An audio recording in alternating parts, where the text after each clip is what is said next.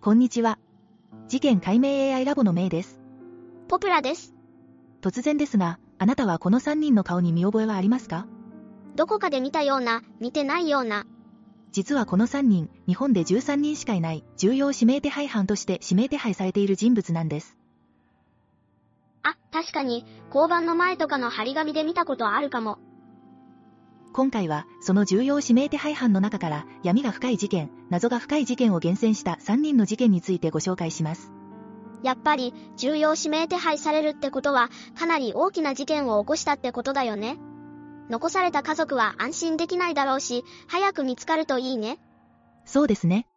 しかし、事件から時間が経過していることもあり、指名手配時の顔と現在の顔は異なっている可能性が高いです。この動画の最後では、AI で予測した現在の顔を公開します。まずはこの男。今だ逃亡中の重要指名手配犯、小暮博氏。1998年1月14日、群馬県で日本全国を震撼させる事件が発生したんです。何が起こったの？その日、とある一家3人が自宅で悲劇的な結末を迎え、若い女性が脅迫されました。犯人は成人式を終えたばかりの20歳の長女を脅迫した後、深夜の闇に消えました。え、それってつまり、犯人はまだ逃げているの？その通りです。この衝撃的な事件から25年が経った今も、逃亡犯の小暮博氏容疑者の行方は分かっていないんです。彼の現在の年齢は53歳になります。事件発生から25年以上が経過し、懸賞金は300万円となっていますが、未だ解決に至っていません。でも、どうしてそんなに長い間、逮捕されないんだろそれは様々な要素が絡んでいますが、一つには小暮の行動パターンが影響していると考えられます。う。行動パターンって、どんな感じだったの？この事件の物語は、群馬の町で彼がトラック運転手として働いていたところから始まります。小暮はとあるドラッグストアへの荷物の配達を担当していました。地味な青年で、感情を表に出さず、他人と関わることが少ない人物だったんです。だけど、何か事件のきっかけがあったの？はい、彼はドラッグストア店で働いていた被害者一家の長女に対して、異常なまでの執着を見せ始めました。それってどういうこと？具体的にはどんなことをしたの？事件が起きる2週間ほど前の年末、彼は長女の車に手紙を挟みました。会って話したいという内容だったそうです。それって、ちょっと怖いよね？そうですね。長女も怖くなり、きっぱりと彼を断ろうと、彼の車に向かったそうです。しかし、彼は何でもないと一言だけ言って、その場を去りました。それからどうなったの？その後、長女が家に車で帰る途中、小暮は車で後をつけてきて、自宅近くに来るとヘッドライトを点滅させ、合図を送ったそうです。それは怖い。その後、小暮は仕事を辞め、別の人が配達に来るようになりました。長女は、これでもう会うことはないんだ。もう、終わった話になると思っていたそうです。1998年1月14日、雪が降りしきる冷たい冬の日。その悲劇的な日、長女とその家族は普段通りの生活を送っていました。いつも通りの平和な朝だったんだね。はい、そうです。朝は穏やかで平和でした。長女は店での仕事に出かけ、両親は家で家事をこなしていました。一見普通に見えた一家の生活ですが、この日がその後の運命を大きく変えることになるとは誰も思っていなかったんです。続きを聞くのが怖いな。その後、どうなったの？仕事から帰宅した長女が部屋に向かう階段を登っていたところ、突然誰かに腕を掴まれました。振り向くと、その人物は小暮博氏容疑者だったそうです。うわぁ。びっくりするよね。大声を出せば家族が気づいてくれると思って、声を出しましたが反応がありませんでした。その時間は家族が自宅にいるはずの時間だったので、長女は大声を出し、家族が気づくことを期待したそうです。でも、家族の反応はなかったんだね。はい。その後、長女は階段脇にある祖母の部屋に連れ込まれました。そこで、馬乗りになられ、身動きが取れなくなったそうです。好きだと小暮博容疑者に言われ、彼の顔が近づいてきました。うわぁ。それからどうなったの？長女はどうなっちゃったの？彼女は必死で抵抗しましたが、何もしないから静かにしろと言われたそうです。とても、怖いね。はい。その後、容疑者は突然、長女の口を塞ぎ、首を絞めてきたそうです。彼女は、これはまずい状況だと思い、思い切り小暮博氏容疑者の手を噛んだんです。すると、その抵抗が功を奏し、容疑者は彼女から体を離しました。よかった。それでどうしたの？その後、容疑者は室内をうろうろし、逃げるんだったら、山に逃げるか、都会に逃げるか、どっちに逃げるか、と長女に問いかけたそうです。それはなんだか？意味深な言葉だね。家族は薬で眠らせている取り返しのつかないことをした。と言い残し、家の外に逃げていったそうです。よかった。長女は無事だったんだね。その後、長女は警察に通報し、警察署で調べを受けたんです。事件当日、通報後の様子を振り返って、長女はこのように語っていました。110番通報した後、近づいてくるサイレンの音を待った。やがて、サイレンの音が増えて、家の前に止まるのが分かった。外に出ると、サイレンを聞いた近所の人たちがわらわらと家の前に集まり、あっという間に人だかりになった。駆けつけた警官と、どんな会話をしたのか、記憶が抜け落ちて覚えていない。一体何が起きているのかわからず、ただ聞かれたことに答えていた。女性警官がずっと私のそばにいてくれた。私の背中に手を触れた時、自分が震えていることに気づいた。事情聴取のため、家族の安否もわからぬまま、警官に促されて覆面パトカーに乗り込もうとした時、人だかりから私の名を叫ぶ兄の声がはっきりと聞こえた。お兄ちゃんが来たから、もう大丈夫だから。人だかりの中で見つけた兄に、こみ上げる涙で、うん、とうなずくことしかできなかった。あの時の涙は、ごめんなさい。の涙だった。ごめんなさい。私のせいで、家族が大変な目に遭ってしまった。私のせいだ。私のせいで家族が。そんなことないのに。自分の責任に感じちゃったんだね。被害者長女の方が、祖母と両親の死を知ったのは、警察で調書を取っている時だったそうです。そこで目にしたのは一枚のメモでした。机の上に3人の遺体がある。というメモがあり、そのメモを見て家族3人の死を知りました。そんなわけない。これはきっと悪い夢。こんなこと起こるわけない。お腹の底から冷たくて、真っ白い何かが全身を支配するような、そんな感覚がありました。小暮博容疑者の行動は、長女へのストーカー行為から始まり、最終的には一家3人を丸返してしまうまでにエスカレートしたとされています。なんで家族が犠牲にならなきゃいけなかったのか、本当に意味がわからない。そうですね。しかし彼は明確に殺意を持って実行したと思われます。具体的には、彼は用意していた刃物で父親と母親をめった刺しにし、その後祖母の首を絞めて殺害したそうです。長女はその場にいなかったため、幸いにも彼女は無事だったんです。改めて、本当に恐ろしい事件だね。はい。そしてもっと恐ろしいことに、長女が帰宅した時、小暮博容疑者は家の中で彼女を待っていたのですが、なんと母親が家族のために作っていた味噌汁を飲んで待っていたそうです。うわぁ。三人も丸買いした後に、温かい味噌汁を飲んで待ってられるって。どんな心境だったのかな？祖母、とめさんは長女に対してとても優しかったと言われています。彼女は商売をしていて、気を張って生きているような人でした。でも私、彼女の孫に対してはとても優しく、顔をくしゃっとさせて笑う彼女の姿を今でも思い出します。そして父の武雄さんは、真面目で厳しい人だったと言われています。父は真面目で厳しい人だった。ただ、娘の私に対しては甘かったんだね。母の千鶴子さんは、優しくて明朗快活な人だったと言われています。親子喧嘩はしばしばしていたが、思い返せば母が好きだった尾瀬散策に誘われた時、一緒に行って景色を見ればよかったなと思う。死ぬのは私一人でよかったのではないか。なんで私を付け回していたのに、私の周りの人が死ななければいけなかったのか。私のせいで殺されてしまったという罪悪感があり、押しつぶされるような思いに耐えながら生きてきた。みんな、優しくて良い人だったのに、突然命を奪われたんだね。群馬県警は、小暮博容疑者を殺人の疑いで全国に指名手配し、今もその行方を捜査しています。しかし、その後の小暮博容疑者の行方は全くわからず、25年が過ぎる今も未解決のままです。彼がどこにいるのか、何をしているのか、生きているのかさえもわからない。それでも、被害者の家族や警察は彼を見つけ出すために努力を続けています。小杖 B ちゃんは私の身代わりになったんじゃないかって。調べてみると、ろくに操作してないんですよ。おかしいなと思いました。次に紹介するのは、岩手17歳女性丸外事件についてです。2008年7月1日、岩手県河合村で17歳の女性が亡くなった事件です。若い女性が亡くなった事件だね。当時、警察は行方をくらました小原克之さん当時28歳を犯人と断定し、彼を指名手配しました。この犯人も、未だに捕まっていないんだね。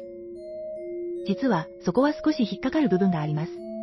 元警官で、ジャーナリストの黒木明夫さんは、犯人は小原さんではない、と主張しました。また、被害者についても特別な事情があったと指摘したのです。え、特別な事情って何？なんと、被害に遭った女性は、小原さんの恋人の親友で、二人は同じ名前だったんですよ。え、同じ名前？それって、すごい偶然だね。はい、とても不思議な偶然ですよね。そして、現在に至るまで、小原さんの行方はわからないままです。さらに、黒木さんが突然、命を自ら絶ったという報告があったりと、謎が深まっています。うわぁ、全然解決してないんだね。どうしてこんなことになっちゃったんだろ2008年7月1日の午後4時30分頃、宮城県栗原市に住む佐藤梢さん当時17歳が、岩手県河合村の川床で見つかりました。司法解剖の結果、彼女は窒息死していました。死亡推定日は6月30日で、首を絞められた後に橋から落とされたと考えられています。う。直接首を絞められたってことか。はい。それから約1ヶ月後の7月29日に、小原克之さん当時28歳に殺人の疑いがかけられ、全国に指名手配されました。なんで小原さんがやったと思われたのかな？そこには疑問が残ります。少し複雑ですが、被害者の佐藤梢さんは、小原さんの恋人の親友だったんです。そして、その恋人もまた、佐藤梢さんという同じ名前を持つ人物だったのです。え、ちょっと待って混乱する。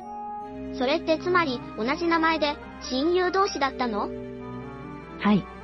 小原さんの恋人である佐藤梢さんを、梢 A さん、そしてこの事件で亡くなった佐藤梢さんを、梢 B さんと呼ぶことにしましょう。わかった。じゃあこれからは、小原さんの恋人の梢 A さんと、丸された梢 B さんね。でも、こんなに混乱する事件、どうしてこんなことになっちゃったんだろ小杖 B ちゃんは私の身代わりになったんじゃないかって。梢 A さんと梢 B さんは、高校時代からの親友だったんです。そして2007年2月頃、ゲームセンターで遊んでいた二人に小原さんが声をかけ、そこから小原さんと梢 A さんの交際が始まったんです。う。なるほど。同姓同名で、もともと仲が良かったんだね。はい、そうなんです。その後、二人の梢さんは高校を中退し、小原さんと梢 A さんは友人の家を転々としたり、車で寝泊まりするなど、あまり安定した生活を送っていなかったようです。ええそれって大変そうだよね。私生活は少し荒れてたのかな2007年5月のある日、梢 A さんは小原さんから、先輩との揉め事がある、一緒に来てくれ、と頼まれました。小原さんとその弟、そして梢 A さんの3人で、その先輩の家に向かったんです。それって何か大変なことになっちゃったの？実は小原さんは前年10月に、その先輩から大工の仕事を紹介されて働き始めていたんです。しかし、小原さんはたった数日で仕事を辞めてしまったんです。そのことに先輩が怒っていた、それが揉め事の始まりだったようです。それなら、小原さんもちょっと悪いよね。でも、先輩の家に行った後どうなったの？小原さんと弟さんは、先輩の家でお詫びの日本酒を差し上げて謝罪したそうです。しかし、先輩は、メンツを潰されたと怒ってしまいました。先輩は小原さんに120万円を払うように脅し、借用書を書かせました。そして、連帯保証人を求められた小原さんは、梢 A さんの名前を書いてしまったんです。それってつまり、梢 A さんもお金を払わなきゃいけなくなっちゃったの？はい、もし小原さんが払えなければ、代わりに梢 A さんが支払う、という契約書にサインしてしまったようです。しかし小原さんは、そのお金を払うことなく、逃げ回っていました。うわぁ。揉めそうだね。2008年7月1日の午後4時30分頃、道路工事作業員が梢 B さんの遺体を発見しました。この日、小原さんは友人宅で過ごし、午後5時頃に出かけて、午後7時30分頃に戻りました。友人によれば、その時の小原さんの様子は普段と異なっていたそうです。実際に、小原さんは、この街にいられないと友人に告げて、涙を流していました。それって、小原さんが何か辛いことを抱えていたのかな？そう考えられます。その後、午後9時頃、小原さんは自動車事故を起こしました。目撃者によれば、彼は、もう自分は終わりだ、もう生きる道がない、と言っていたとのことです。小原さん、どうしてそんなに絶望的なことを考えてしまったんだろそして、翌日の午前中、事故で車が使えなくなった小原さんは、親戚の男性に9時所まで車で送ってもらうよう頼みました。しかし、途中で小原さんはウノス断崖に行きたいと言い出しました。親戚の男性はそのまま彼をウノス断崖に降ろして帰りました。う。でもなんで突然、行き先を変えたんだろ今から飛び降りるところだ。世話になった。その後の午前9時27分、小原さんは悲しい気持ちを伝えるメッセージを弟と梢 A さんに送信し、友人男性に電話をしました。う。かなり追い詰められていたってことだよね。その後、驚いた友人がバイクでウノス断崖に駆けつけました。友人が到着した時、小原さんは崖に座って誰かと電話をしていました。友人は電話の内容から相手が警察のように思えたため、安心してその場を後にしました。でも、なんで警察に電話してたんだろその内容は今でも明かされていません。一方で、メールを受け取った梢 A さんは、小原さんの様子を見に行ってほしいと警察にお願いしたそうです。しかし、その時、警察は動くことがなかった、と後に明らかになりました。うーん。小杖 A さんが心配して頼んだのに、なんで警察は行かなかったのかな？確かに、警察の動きはちょっと気になるね。その時を最後に、小原さんの行方はわからなくなりました。ウノス断崖には小原さんのサンダルや財布、免許証が残されていました。これを見て、警察は小原さんが自分の命を絶ったのではなく、それが偽装であると判断し、全国に小原さんの指名手配を出しました。息子が犯人である証拠はないと主張して、2010年の6月30日、小原さんのお父さんは岩手県と国に対して、息子への指名手配を止めてほしいと訴え、さらに家族の名誉が傷つけられたとして、600万円の損害賠償を求める訴訟を起こしました。それって、つまり小原さんのお父さんは息子が無実だって信じてるんだね？はい。しかし、この訴えは盛岡地裁で却下されました。その理由として、指名手配は情報提供を得るための手段であると説明した上で、名誉毀損についての評価は難しいと判断したからだそうです。調べてみると、ろくに捜査してないんですよ。おかしいなと思いました。黒木明夫さんは、この不可解な事件に深い関心を抱き、追及を始めたジャーナリストの一人でした。彼は元警視庁の巡査部長で、23年間の警視庁在籍中に23回も警視総監賞を受賞するほどの優秀な警察官だったそうです。すごいね。それだけの賞をもらったってことは、警察官としてすごく優秀だったんだね。そうですね。しかし、41歳の時に警察組織のあり方に疑問を感じて、ジャーナリストに転身しました。その後は、警察の不正やミスを追求し続ける一方で、様々な事件を自分の視点から分析し、捜査をしていたんです。それって、自分が信じることを追求するってことなんだね。すごいな。彼の努力と執念は、この事件に対する捜査にも現れていました。しかし、それは文字通り彼の命を懸けた捜査となってしまったんです。え？それって、どういうこと？後で詳しく説明しますね。黒木さんが果たした役割は大きく、もし彼の懸命な捜査がなければ、この事件はすでに人々の記憶から消え去っていたかもしれません。黒木さんは、小原が容疑者とされていることについて疑問を投げかけていました。彼は次のように主張しています。警察は本当にきちんと捜査をしているのだろうか。小原は事件前日に右手の小指と薬指を怪我し、右手全体が使えなかったんだ。診察した医師は、そんな状態では人の首を絞めて橋から投げるなんてことはできないと証言している。それって、小原さんが小杖 B さんを殺したっていうのがおかしいってこと？そうですね。実際、小原の弟も、兄は箸が使えず、フォークで食事をしていたと話しているそうです。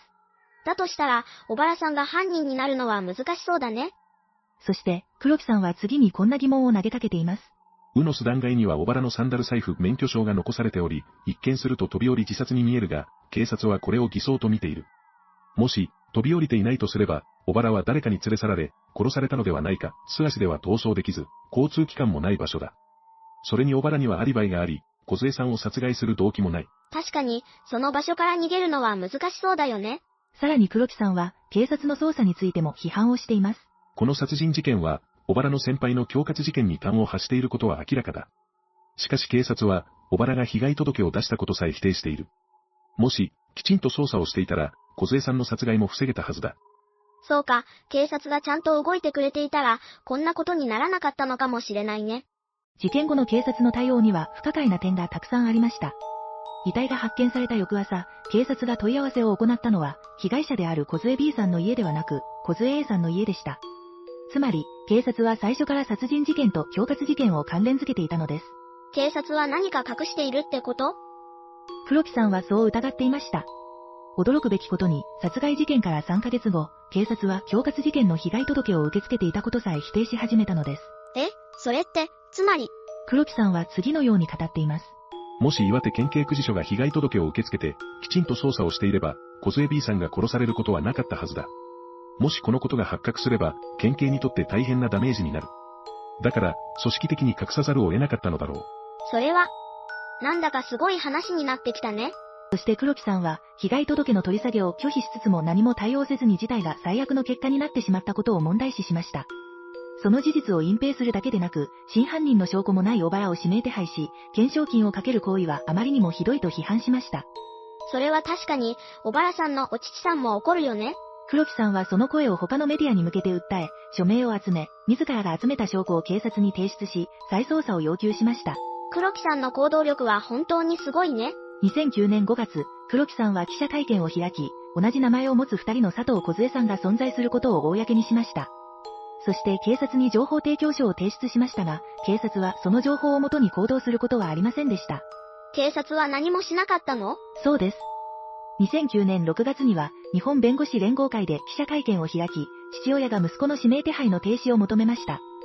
その後、2010年4月には事件調査委員会の設立を求め、田野畑村の人口の54%にあたる2170人の署名を岩手県に提出しました。しかし、岩手県はこの要求を却下しました。それは残念だね。そして、2010年11月1日には、小原に対する懸賞金が100万円から300万円に増額されました。これに対して黒木さんは、きちんとした捜査も行わずに、国民の税金を300万円も使うのか、と憤慨していました。そして悲劇的なことに、その翌日の2010年11月2日、黒木さんが車の中で亡くなっているのが発見されました。え？それって、事故？俺が死んだら、警察に殺されたと思え。黒木さんは、生前、家族に自分が死んだら警察に殺されたと考えてほしいと頻繁に語っていたという話があります。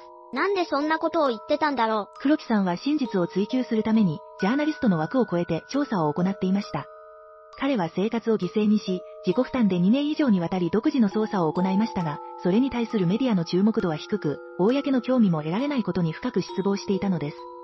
家族によれば、その頃から黒木さんの元気がなくなり、最終的にはうつ病にかかってしまいました。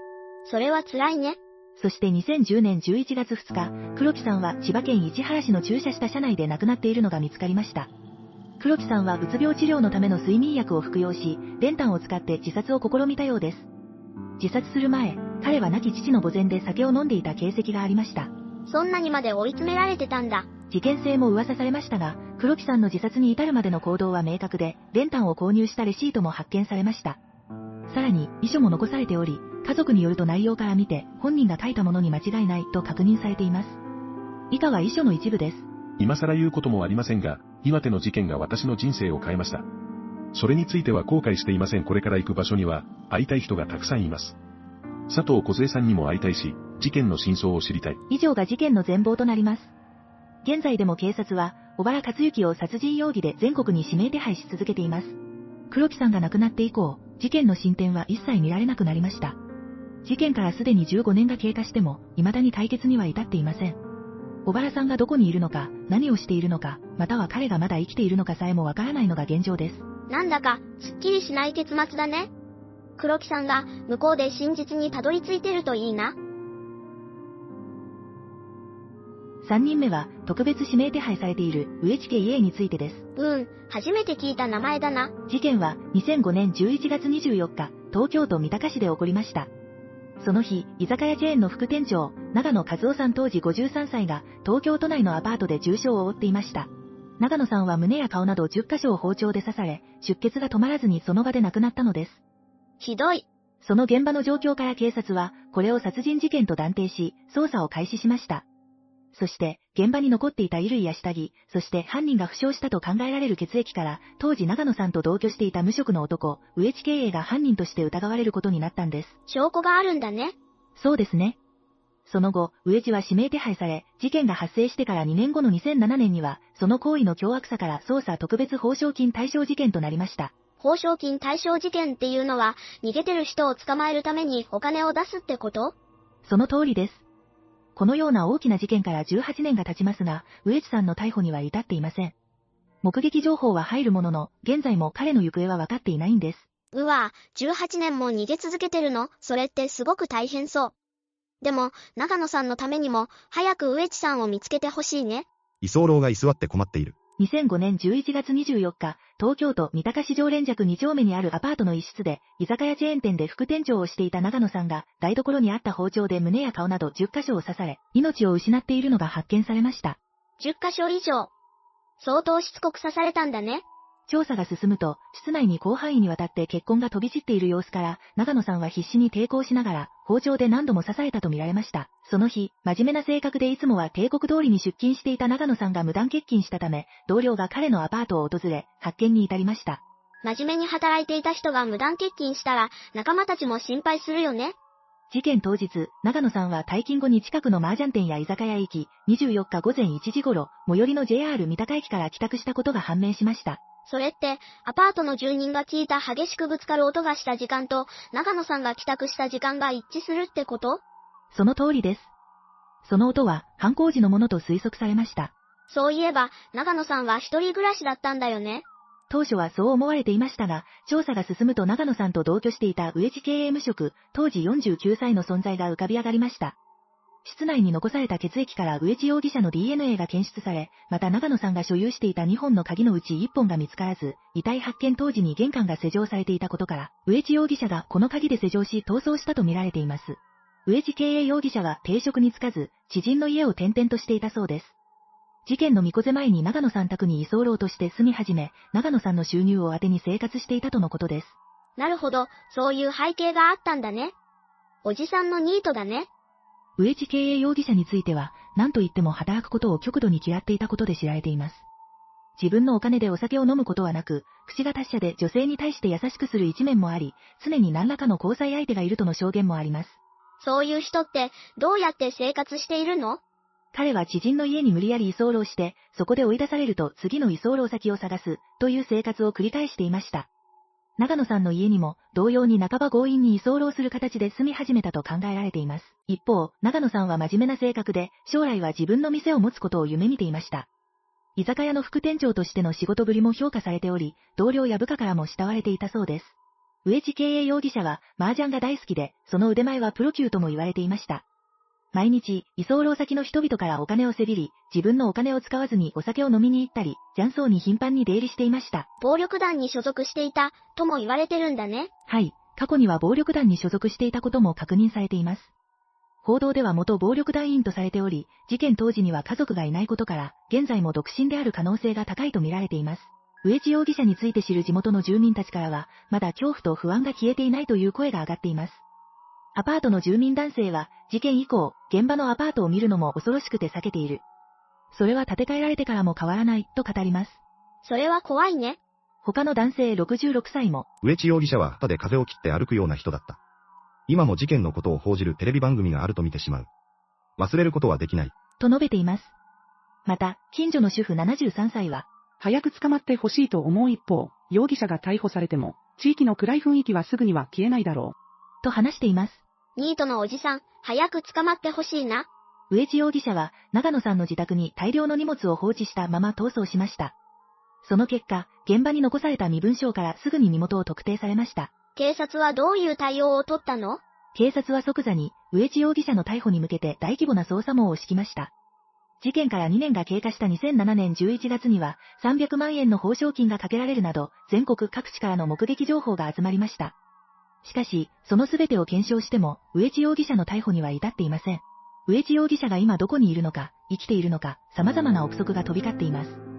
彼は中学卒業まで沖縄で暮らし、卒業後に関東に移住したため、沖縄に得ってくれる知人や親戚がいるのではないかとの推測もあります。それはただの噂なの？はい、確たる証拠はありません。ただ、心理学的には逃亡犯は西に逃げる傾向にあるとされ、左回りの法則という無意識の行動パターンが存在すると説明されています。事実、2021年の白金田金川駅での事件犯人や、英会話教師殺害事件の市橋達也被告も、逃亡後に沖縄で逮捕されています。沖縄は、逃亡犯が潜伏する場所としても知られています。過去には、市橋達也被告が無人島で生活をしているところを逮捕された例もあります。このような背景から、植地容疑者も沖縄に潜んでいる可能性が推測されています。植地はまだ生きている可能性の方が高い。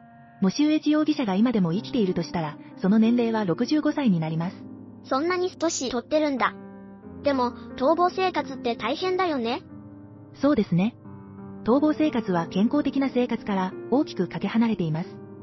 そのため、彼はもう亡くなったのではないか、という説も出てきています。そうだよね。保険証がないと病院に行くのも難しいよね。確かにそうですね。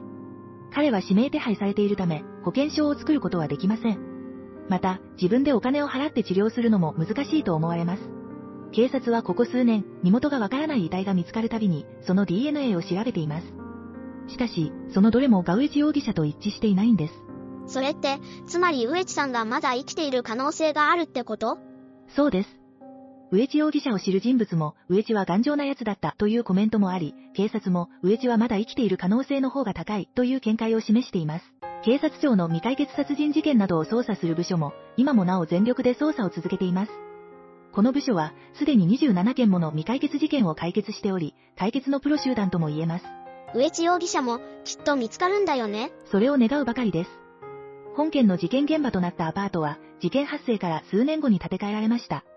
でも、近隣住民は事件の記憶が深く、植地容疑者への恐怖心がまだ残っています。植地容疑者は自分だけが罪から逃れようと自分の生活のために知り合いの命を奪い、今も逃げ続けています。そんなこと、許せないよ。そうですね、許されることではありません。捜査一課特命捜査対策室では植地容疑者を全国に指名手配し、今も行方を追い続けています。もう18年も経ってるのに、まだ彼がどこにいるのかわからないんだよね。そうですね。彼が何をしているのか、生きているのかさえもわからない状態です。それでも、被害者の家族や警察は彼を見つけ出すために努力を続けています。このビデオは、上地容疑者を探し出すため、そして全ての未解決事件が解決に向けて一歩を踏み出すための一助となることを願っています。